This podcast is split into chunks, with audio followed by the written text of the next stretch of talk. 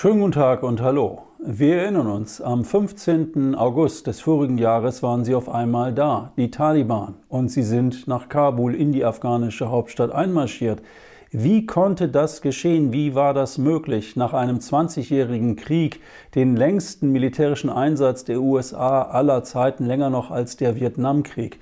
Wie konnte es geschehen, dass die USA, dass die NATO, auch die Bundeswehr so lange sich in Afghanistan engagiert hatten und am Ende, kann man sagen, außer Spesen nichts gewesen und natürlich viele Zehntausende Menschen hat es ebenfalls das Leben gekostet, dieser Krieg in Afghanistan. Und von diesem Krieg erzähle ich in meinem neuen Buch Hybris am Hindukusch, wie der Westen in Afghanistan scheiterte.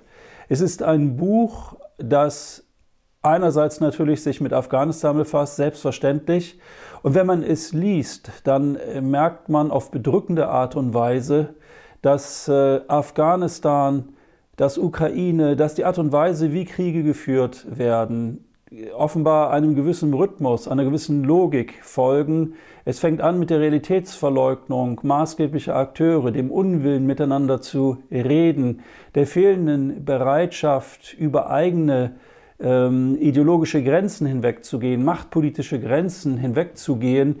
Und am Ende kommt es zu einer Konfrontation und immer, ob in Afghanistan, in der Ukraine oder früher im Irak, in Syrien oder anderswo, am Ende zahlen immer die einfachen Menschen den Preis. In diesem Buch geht es nun also um Afghanistan, aber es liest sich gleichzeitig auch als, als ein Fallbeispiel für die Krise, die uns gegenwärtig massiv äh, beschäftigt im Osten Europas.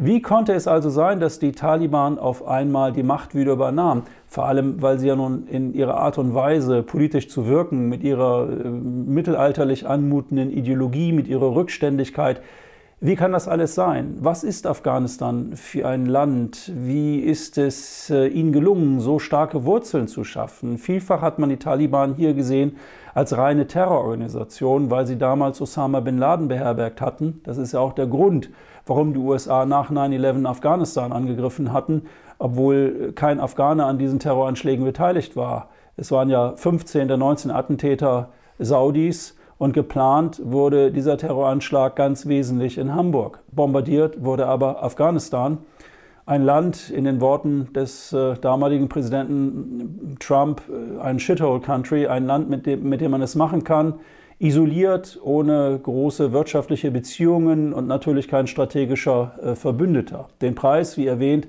haben dann natürlich die äh, Zivilisten bezahlt in diesem Land, vielfach auch die Frauen und Kinder, denn der vermeintlich saubere Krieg, der später dann zunehmend auch ein Drohnenkrieg wurde, hat immens viele Opfer unter der Zivilbevölkerung ähm, äh, gefordert. Großes Erstaunen also über diesen Siegeszug der Taliban, Erstaunen aber auch deswegen, weil wir, die Politik, die Medien, die Öffentlichkeit nicht wirklich hingeschaut hat, was passiert da eigentlich in Afghanistan. Es wird klar bei der Lektüre des Buches Hybris am Hindukusch, dass die maßgeblichen Akteure in Washington und anderswo im Grunde genommen spätestens 2005 bereits wussten, dass sie diesen Krieg in Afghanistan nicht gewinnen können. 2005. 2001 begann das militärische Engagement in Afghanistan und 2021 also haben dann die Taliban die Macht übernommen. Zwischen 2005 und 2021 hat man Krieg geführt, im Grunde genommen nur aus einer, aus einem Motiv heraus, möglichst ihn so beenden zu können, dass ein Abzug aus Afghanistan ohne Gesichtsverlust möglich ist. Militärisch wussten die maßgeblichen Akteure, wir können diesen Krieg nicht gewinnen. Und zur bitteren Ironie gehört dazu, dass im Zuge der ähm, Neuformatierung Afghanistans, es gab dann ja eine demokratisch sich nennende Neuordnung nach dem Sturz der ersten Regierungszeit der Taliban 2001. Nach ihrem Sturz haben die Taliban sich bereit erklärt, am politischen Neuaufbau teilzuhaben.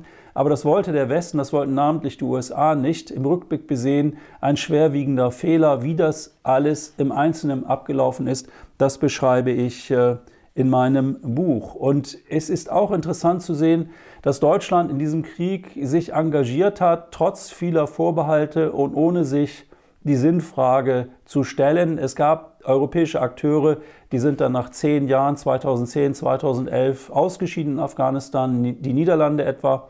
Aber wir, die Deutschen, eng liiert, verbunden mit unseren amerikanischen Freunden, haben dann mit ihnen gemeinsam bis zum bitteren Ende ausgeharrt und eine wirkliche Auseinandersetzung um diesen Krieg, eine Aufarbeitung desselbigen hat es nie gegeben. Die Frage nach der Sinnhaftigkeit solcher Militäreinsätze, ob in Afghanistan oder in Mali, wird in der Politik nicht wirklich gerne gestellt. Wir erinnern uns an die äh, Bilder so vieler Afghanen, die versuchten, um jeden Preis noch aus Afghanistan zu flüchten, mit den letzten Flügen ins westliche Ausland auch. Die Bundeswehr hat bei der äh, Evakuierung geholfen und man hat uns ja auch in der hiesigen Öffentlichkeit stets vermittelt, dass das Engagement der Bundeswehr in erster Linie ein humanitäres gewesen sei. Das war es in Teilen, aber in jedem Krieg gibt es immer auch Fehler, ebenso wie Verbrechen, die werden auch dargelegt, insbesondere auch die Episode rund um den Oberst Klein, der ähm, äh, zu einem falschen Zeitpunkt die falsche Entscheidung getroffen hat mit dem Ergebnis, dass am Ende 100 äh, Menschen gestorben sind, etwa äh, aufgrund eines von ihm, Oberst Klein, angeordneten Bombardements, äh, das aber im Nachhinein äh, sich als sinnlos herausstellte. Und das Interessante ist, dass er dafür nie zur Rechenschaft gezogen worden ist. Ganz im Gegenteil, er hat eine steile Karriere gemacht, wurde juristisch nie belangt, wurde in keiner Weise herabgestuft in der Hierarchie, sondern ganz im Gegenteil, hat noch eine steile Karriere danach gemacht. Und wenn man sich mit diesen Dingen befasst, wundert man sich, wie zum Beispiel die Filmindustrie in Hollywood Epen entworfen hatte, rund um diesen Krieg in Afghanistan, um der heimischen Öffentlichkeit in den USA, aber auch weltweit zu vermitteln, hey, wir sind die Guten, wir führen einen gerechten Krieg und wir werden diesen Krieg gegen diese Taliban gewinnen. Und die böse Ironie am Ende war, dass natürlich zum zweiten Mal seit Vietnam 1975 letztendlich Sandalenkrieger die Weltmacht USA in die Knie gezwungen haben. Eine bittere Niederlage für die USA, die man aber alles in allem schnell ähm, verdrängt hat. Die ganzen Fehleinschätzungen, die man sich hier geleistet hat, die ähm, sind nie aufgearbeitet äh, worden. Vieles in dem Buch liest sich geradezu surreal.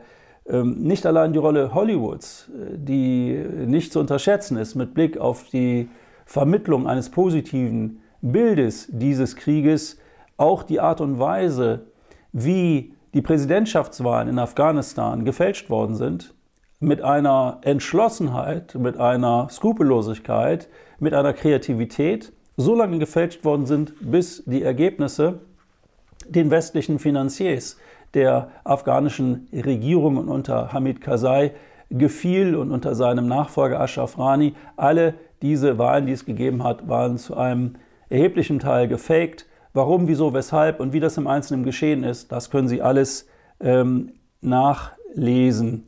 Es ist ähm, auch bemerkenswert die unbändige Energie, und ich lese jetzt einen kurzen Passus aus der Einleitung, die unbändige Energie, mit der Washington hinter den Kulissen alle Hebel in Bewegung setzt, um ja nicht für amerikanische Kriegsverbrechen zur Rechenschaft gezogen zu werden, weder in Afghanistan noch anderswo.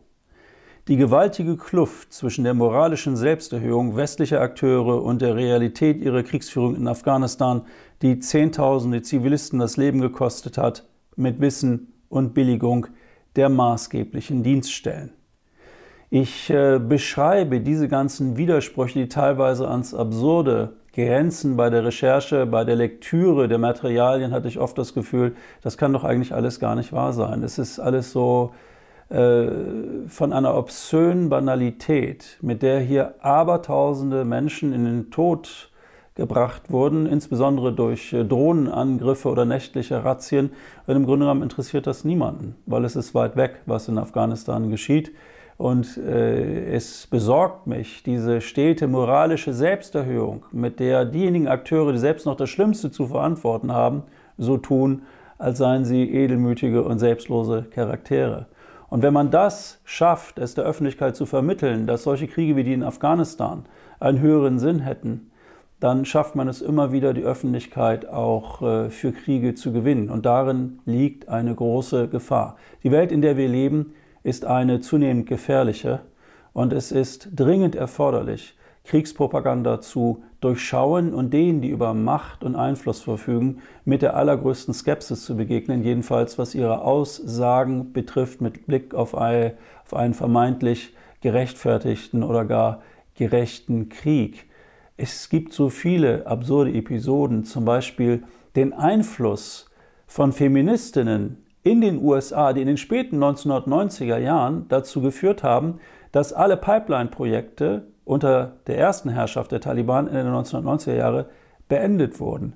Und die Affäre, die Bill Clinton damals hatte mit seiner Praktikantin, zwang ihn dazu, darauf Rücksicht zu nehmen. Es ist also so ein seltenes Beispiel dafür, dass eine politische Bewegung, nämlich politisch aktive Frauen, es geschafft haben, wirtschaftliche Projekte, die für die USA sehr lukrativ gewesen wären, zum Ende äh, zu bringen, letztendlich aufgrund einer solchen Affäre. Das und vieles andere mehr können Sie in meinem Buch Hybris am Hindukusch nachlesen. Ich würde mich freuen über Ihr Interesse, kann ähm, die Lektüre nur empfehlen und glauben Sie mir, das Buch handelt von Afghanistan, aber es ist eine, eine Allegorie. Sie werden bei vielem, was Sie lesen, das Gefühl haben, wow, ganz ähnliches passiert doch jetzt gerade auch im Osten Europas.